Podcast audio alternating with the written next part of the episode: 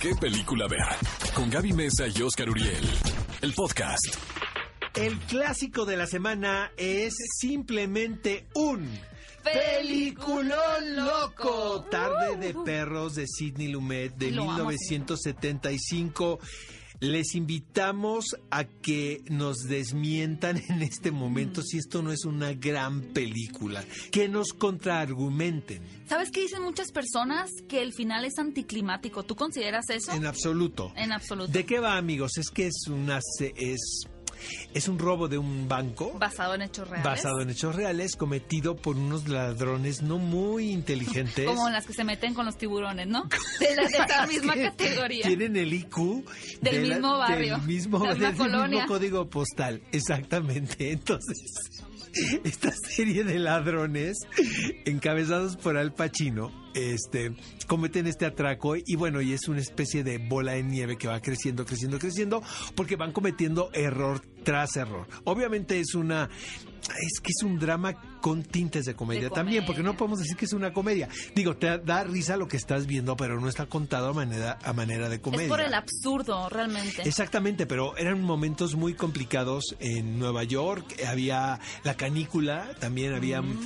Todas esas cosas influyen, ¿no? Y hay una crisis, eh, una crisis y una soledad eh, extrema que lleva a este hombre a robar el banco para pagarle el cambio de sexo a su novio, ¿no? Claro que también la película interesante va un poquito sobre la homofobia, ¿no? De hacer una crítica sobre la homofobia, además de presentarnos esta situación que parece sin bizarra. Y además, lo que es muy entrañable es que este evento, de repente se quedan en el banco atrapados los ladrones con las personas que laboraban en el banco, con algunos clientes que estaban en ese momento.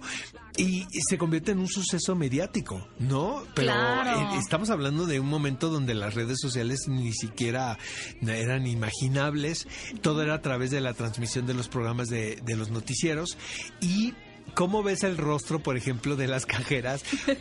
Porque vas descubriendo que son protagonistas de algo extraordinario. Entonces, Claro, cuando quieren, sí. cuando tienen que sacar a los rehenes, nadie quiere salir, porque todo el mundo quiere seguir ahí. Que sí, ya se volvió, un digo, como un poquito la maestra del kinder, ¿no? Reaviva Es- ese tedio en el que están sometidos todo el tiempo. Exactamente. Qué gran película. Es Yo creo un- que es una maravilla de película. Sidney. Lumet se recuerda mucho también por 12 hombres en pugna o Sérpico, pero si no han visto nada de la filmografía de Sidney Lumet, tienen que ver esta película, además de que se arriesga a filmar en exteriores, que no era una cuestión, bueno, no es todavía tan, tan cotidiano, cada vez es más cotidiano, pero para poder acercar más al espectador a una situación, por supuesto, que se vivió realmente en la ciudad de Nueva York. Así que no se pierdan Tarde de Perros está disponible en este momento para que ustedes la vean en el catálogo de Cinepolis Click.